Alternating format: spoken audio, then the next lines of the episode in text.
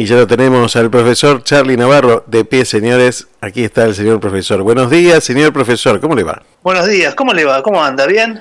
Bien, muy bien. Hermoso día por aquí. Este, disfrutando del fin del verano que ya, se va, ya va terminando y va terminando la temporada y la gente se va yendo y nos vamos a, quedar nosotros solos mirándonos las caras como siempre. y ya, ya veremos lo que pasa. Ha tenido una muy buena temporada, ¿no? Vino mucha gente, vino muchísima gente, eso, eso está claro, vino mucha gente. Eh, sí, en cuanto a las evaluaciones, son siempre, bueno, veo que esto depende del cristal con que se mire, es buena o mala, ¿no? Porque con la inflación yo creo que no hay nada, nada bueno. Pero eh, sí, vino mucha gente, vino mucha gente. Eh, en ese sentido, sí. Este, y bueno, ya vamos quedando poquitos. Eso sí, también. Tuvimos de todo. Tuvimos, van, quedando los de, los de siempre. Claro, tuvimos, tuvimos huevos de caracol, tuvimos algas, tuvimos temporales, bueno, tuvimos un poquito de todo, ¿no? Así que este, allí estamos. También tuvimos escenas, situaciones de violencia, bueno, este, eh, robos, bueno, cosas que no escapa al país en general, ¿no? Este, así que de todo un poco. Pero Mar del Plata es hermosa, así que eso también hay que decirlo. Bueno, y hablando de eso justamente, me encantaría este, poder hablar, si bien lo hemos hablado muchas veces, y, y lo quería llevar al terreno diario, a lo que nos pasa habitualmente, a lo que escuchamos en los medios de comunicación, y muchas veces perdemos de vista lo importante, y estamos ocupándonos de temas que la verdad que no son importantes. El otro día leía una noticia, y tiene que ver con esto el tema, de que cada seis o siete de cada diez chicos este, pasan, no comen todas las comidas en, nuestro país, ¿no? Este, y pasan hambre. Eh, una situación que uno cuando enciende la tele nadie lo está hablando en general. Este, ningún candidato en un año de elecciones está hablando de este tema. Y de esto quería hablar, ¿no? ¿Cómo, cómo volvemos a ocuparnos de lo importante eh, en un país que está demasiado distraído con, con cosas como Gran Hermano, eh, u otras, u otras cerraduras. ¿Qué se te ocurre a vos, Charlie? Nada más fácil que esa pregunta tenés o para hoy. Eh, Creo que lo venimos hablando mucho en, en los distintos programas nuestros. Creo que podríamos definirlo de dos formas. Uno, lo importante sobre lo urgente y lo valioso sobre lo útil. Creo que mientras no nos pongamos de acuerdo nosotros, los argentinos como país, y defendamos lo nuestro, lo nuestro es lo mío, lo tuyo, lo nuestro.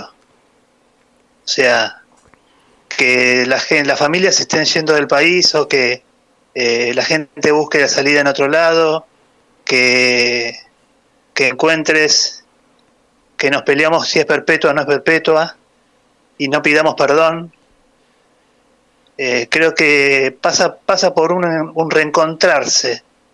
Creo que tenemos que reencontrarnos a nosotros mismos, tenemos que tratar de ser más compasivos y tratar de despertarnos despertarnos de este letargo que llevamos más o menos 40 años haciendo lo mismo. Porque creo que desde el 83 a esta parte la clase política es la misma. Los sindicalistas son los mismos, o en su gran mayoría.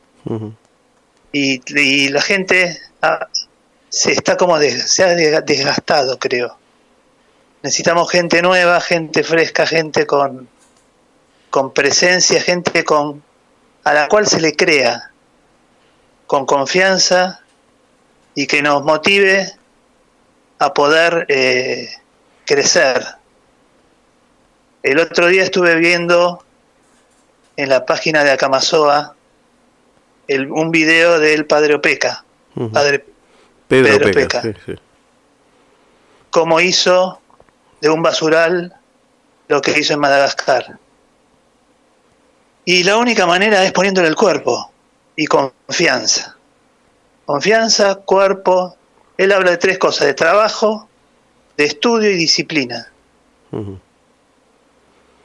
¿Te suena? Sí, claro. Ahora, vos sabés que yo una vez eh, hablé con Gastón Vigo y le decía, ¿qué le pedirías a un político en campaña que, que bueno, que está haciendo promesas? ¿Qué le pedirías si asume? ¿Qué le pedirías a un político? Y la respuesta me dejó eh, muy conforme, por un lado, porque no esperaba otra cosa, pero también me dejó perplejo y dijo que me dejen hacer. Y este es el gran tema que tenemos en nuestro país, me parece a mí, que van surgiendo personas nuevas, nombres nuevos por ahí, que no, no son habituales en la política. Algunos tienen el mismo apellido que los anteriores, ¿no? Pero surgen personas nuevas, no es que no surgen personas nuevas, imagínate en 40 años hay personas nuevas, más jóvenes, pero cuando asumen hacen lo mismo que los anteriores. Este, entonces, no sé si solo pasa por renovar una edad. Me parece que pasa por renovar cabezas, que, que tengan una idea distinta de la política y de cómo asumir la responsabilidad de la política. Porque a mí me dicen muchas veces, pero el tema es que vos no sabés de política. Y la verdad que yo no quiero saber de esa política. Para mí la política es el lugar donde se pueden hacer más cosas por la gente debería ser el ámbito donde se pueden hacer más cosas por la gente, porque uno puede dictar una ley que favorezca a la gente, puede eh, hacer resoluciones que faciliten la vida de la gente, puede ordenar que se asfalten calles y que sean mejor para la circulación de todas las personas, puede ordenar el tránsito, puede ordenar la vida de la gente, entre otras cosas, ¿no? Pero sin embargo, cuando uno ve la realidad, se encuentra con trabas y trabas y más trabas, ¿no? Y yo creo que es hora de, de en este programa también, hablar concretamente de, de situaciones. Me estabas diciendo del padre Opeca, pero el padre Pedro tuvo el compromiso de la gente primero, porque solo no podía, y, y, después tuvo también el compromiso de que lo dejen hacer, que fue lo único que pidió, que lo dejen hacer. Y una vez que lo dejaron hacer y vieron, y vieron todo lo que hizo, bueno, todos quieren sacarse la foto con el padre Pedro. Pero, pero bueno, necesitó apoyo, ¿eh? mucho apoyo. Coincide, pero yo pregunto, el intendente que va por, el intendente, por poner un intendente de cualquier pueblo de la, de la Argentina, ¿eh? no voy a poner uno, y de cualquier color político, sí. que ve que la calle está de tierra, ¿No lo vio? ¿No lo vio hace 10 años, 15 años y sigue estando de calle de tierra? Eso es lo que no entiendo. Por ahí yo soy muy, muy, muy... Eh, iluso. Iluso, ¿no? Claro. Pero me parece que por lo menos uno vive con lo que produce y uno sigue tratando de, de seguir estudiando para seguir formándose, porque creo que la formación y la educación y el trabajo es lo único que nos va a sacar adelante. René Favaloro decía, yo me conformaría con que el corazón de los argentinos tuviera tres cosas, honestidad, responsabilidad y solidaridad. Vos me decías, yo vivo fruto de lo que produzco, ¿sí? y, y es verdad, hasta cierto punto. Cuando cuando uno deja que esto siga creciendo, que lo que nos está atravesando siga creciendo, eh, y, digo, no sé si hay un tema más importante que el tema de los niños en este momento en, nuestro país, y que, haya más de un 60% de niños que estén este, pasando hambre, implica que estás hipotecando tu futuro, porque eh, esos niños no van a llegar nunca a una universidad. Entonces, esto que vos me estabas diciendo, yo me sigo formando para para ser un buen profesor y para poder estar dando clases. Claro, pero tenés que tener alumnos. Eh, si nosotros vamos matando a los alumnos antes de que lleguen, o los vamos anulando antes de que lleguen, en algún momento te va a pegar a vos. En algún momento me va a pegar a mí. Sí, pero entonces yo te tengo que decir game over. No, no, yo... Porque realmente, Sí, a ver, realmente uno eh, trata de hacer y de poner lo mejor y discutir en las mesas de, de amigos de mis hijos para que pongan, para que estudien, para que se formen, para que trabajen, para que... Ellos tienen otra concepción hoy. Ya nos han visto a nosotros llorar, eh, fracasar, y por ahí no por nosotros, sino por la coyuntura. O sea, ¿cómo puede ser que haya gente que tiene causas judiciales que se presente como candidato a un puesto político? Y estoy hablando de todos los colores, ¿eh? sí, Yo yo- no hago excepción de política, ¿eh? Vos sabés que yo creo que en una democracia lo malo no es eso. Lo malo no es que, que se presente una persona que haya tenido causas y todo lo demás. Lo malo me parece a mí que es que esa persona sea elegida. Ese es el problema. Porque habla de, de cómo somos todos nosotros, más que de la persona que tiene una condena o no tiene una condena, o está investigada o está sospechada o lo que fuera. Habla de nosotros mismos. Y, y en estas charlas de jóvenes, nadie habla del tema de... Primero, de los adultos tampoco, nadie habla del tema de la pobreza infantil. Pero en los chicos, mucho menos.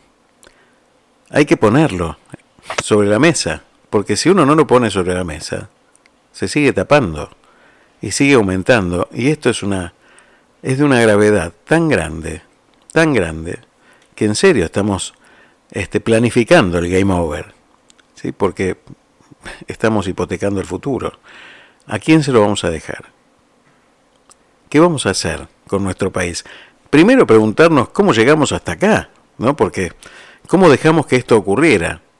El otro día tuve la oportunidad de hablar con Abel Albino y, y es otro de estos grandes que estás nombrando, ¿no? Entonces, eh, cuando él habla de la alimentación desde el momento de la concepción hasta el año y medio y de la importancia en el crecimiento del cerebro, habla desde un punto de, ya no de una teoría, habla de una experiencia, habla de una, no habla de una hipótesis, habla de una tesis, habla de una situación que ya fue comprobada, que en, en Chile tuvo su, su famoso milagro chileno, bueno, ustedes lo, lo entrevistamos varias veces en, en Sensaciones, eh, y se habló con Monkeberg, que fue el primero que llevó este tema.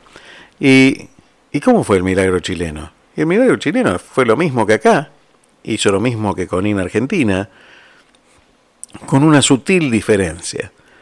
Todos los partidos políticos le dijeron, haga doctor. Y nadie se opuso. Acá todos quieren sacarse la foto del cartelito de vamos a acabar con el hambre, pero después que se va el fotógrafo, se guardan las cosas y las carpetas debajo de la mesa y nadie hace nada. Entonces, Por eso te digo que, que hay que despertarse. Claro, tal cual, hay que ponerlo sobre la mesa. Y de eso se trata el programa de hoy, de, de poner este tema sobre la mesa fundamentalmente, por eso dentro de un ratito vamos a hablar con, con Omar Pelusa González, ¿no? que, que es otro que también trabaja Ah, bueno. en este tema. ¿no? Y, y realmente, más allá de la bronca que a uno le genera, la tristeza que a uno le genera, hay que despertar a los jóvenes también en esto porque ellos también tienen que luchar para que dejen de hablar pavadas los políticos que quieren gobernarnos, que dejen de pasarnos pavadas los programas de televisión y las redes sociales. Empecemos a, a buscar realmente un país distinto desde el lugar donde esté y en el lugar donde uno esté. Porque uno no deja de ser Argen- argentino ¿eh? por, por irse de un país. Uno sigue siendo argentino y lleva la patria donde se vaya. Y desde cualquier lugar tiene que luchar por su país. Yo creo que tenemos que despertarnos y, vo- y vuelvo al, al signo de despertarnos porque es un punto que me está tocando muy de, muy de, adentro a mí. Porque a mí despertarme me cuesta como despertar los Sí, músculos. sí, claro. Despertar, o sea, estás, al estar dormido, uno tarda más en moverse, tarda más en levantarse. Tenés otros tiempos. Y por ahí hay que hacer un proceso doloroso, como por ahí va a ser una operación. Ujú. Entonces creo que tiene que ver con eso, ponerse, decir, bueno, yo pongo el cuerpo, yo pongo la vida, Ahora, pongamos todos en acción. Y, creo que hay que ponerse de acuerdo, hay que acordar. En su momento, algunos patriotas nuestros se han puesto de acuerdo y han hasta, hasta han dado la vida por el país. Yo no sé si soy capaz de darla, ¿eh? Ojo, soy el primero, ¿eh? Pero porque es muy fácil hablar y muy, muy difícil por ahí actuar. Pero me parece que yo sueño con una Argentina en la cual mis hijos no se tengan que ir del país, que mis hijos puedan estudiar, que mis hijos puedan tener la misma posibilidad que tuvieron todos y que todos tengan las mismas posibilidades que tienen mis hijos. ¿sí? Y que de esa manera podamos ser un país serio. Ser un país serio significa que no le cambian las reglas de juego. Ser un país serio significa que lo que decís hoy mañana vale lo, lo mismo. ¿sí? No puede ser que eh, si todos tienen soluciones para la inflación, ¿por qué no se juntan y se ponen de acuerdo para combatir la inflación? Porque o estoy esperando que a vos te vaya mal para subir yo y creer que voy a tener la solución. Este cuento ya lo conozco hace 40 años. Sí, sí, sí, ya lo conocemos. O sea, eh, y seguimos de la misma manera, o sea, hasta que no nos pongamos de acuerdo, hasta que no nos hagamos cargo cada cual de su tema, y podamos salir adelante, pero salir adelante todos juntos. O sea, me parece que acá faltaría como un acto de patriotismo diciendo, bueno, ¿quién es el mejor? ¿Messi? ¿Quién es el mejor? Eh, de, María, ¿quién es el mejor? Y armar el mejor equipo y llamar a un técnico, porque también esa es otra. Todos hablan pestes Hoy, lo aplauden todos a, a Scaloni, pero en su momento cuando asumió Hablaban, pestes de él. Entonces, tengamos memoria, pero tengamos memoria sabiendo que tenemos que salir para adelante. La memoria con rencor no sirve. La memoria con acción sí sirve. Creo que hay que ponerse en, acción y creo que tenemos que vivir todos juntos, o sea, como que eh, el norte lo fijen y que hagan un acto de, de, patriotismo diciendo, no, esta vez, en estas elecciones, no tengo nada para decir nuevo, o sí tengo, y me junté con fulano, me engano, y hacer realmente un gobierno, una Argentina, con cuatro o cinco puntos, la salud, la educación, la justicia y la economía, que sean que no se modifiquen. Que no pasen cuatro años y se modifique 180 grados. Tal cual. Bueno, eso ya sería un cambio muy importante, que se pongan de acuerdo. Estaría buenísimo. Y que, y que, realmente, y que realmente el que tiene comparta su riqueza, pero no con un impuesto como el impuesto a las ganancias, ¿sí? que hace, porque para mí es una vergüenza, porque realmente es no es proporcional a lo que uno, o sea, que uno trabaje y uno quiere y, realmente hay veces que el impuesto a las ganancias lo pasa uno, primero es difícil de controlarlo y hacerlo, pero no importa, me estoy yendo de tema, pero creo que, o el, o el ahorro forzoso, o sea, quiero cosas que sean buenas que sirvan y quiero al mejor en cada puesto. No quiero al, al, que le dé el favor, el político que le dé el favor para que pueda estar en ese momento. Yo quiero al mejor y que gane lo que tenga que ganar, sabiendo que le, tenemos toda la confianza del mundo que no va a ser nada que esté contra la ley. ¿sí? Hubo un sindicalista que dijo, dejamos de robar tres años y pasamos adelante. Y ni siquiera pudieron hacerlo, ¿no? Y no pasó nada. Claro. Claro. El gobierno que, o sea, hay como incoherencias y hay como que nadie resiste un archivo. Y seguramente si pasan alguno mío tampoco lo resistiría, pero creo que hay que hacerse cargo del, de las cosas poner lo importante sobre lo urgente, lo valioso por, sobre lo útil. Y me quedo con la frase de René Favaloro, que me, realmente me, me pegó. Yo me conformaría con que, que el corazón argentino tuviera tres cosas. Honestidad, responsabilidad y solidaridad. Creo que ese es el camino. ¿Lo marcó quién? René Favaloro, que decidió terriblemente, un camino para mí terriblemente. Eh, terriblemente, porque no pudo. Pudiendo ser, pudiendo ser, eh, seguir en la clínica Mayo donde estaba y, vivir este económicamente sin ningún inconveniente en su vida, ¿no? Eh, decidió venir a apostar a la Argentina, ¿no? Nicolás García Mayor. Sí, sí, sí, ¿Cuánta gente tenés que realmente... ¿Y cuántos anónimos? Muchísimos. Que trabajan, que no dicen nada, que no salen en la televisión, pero que realmente nos dan muestras de que se puede. En su metro cuadrado, por supuesto. Sí, sí. Pero creo que tenemos que dar todo y tratar de jugarnos por lo que vale. Honestidad, responsabilidad y solidaridad. Ahora, ¿ese es el corazón que queremos todos? ¿La clase política también?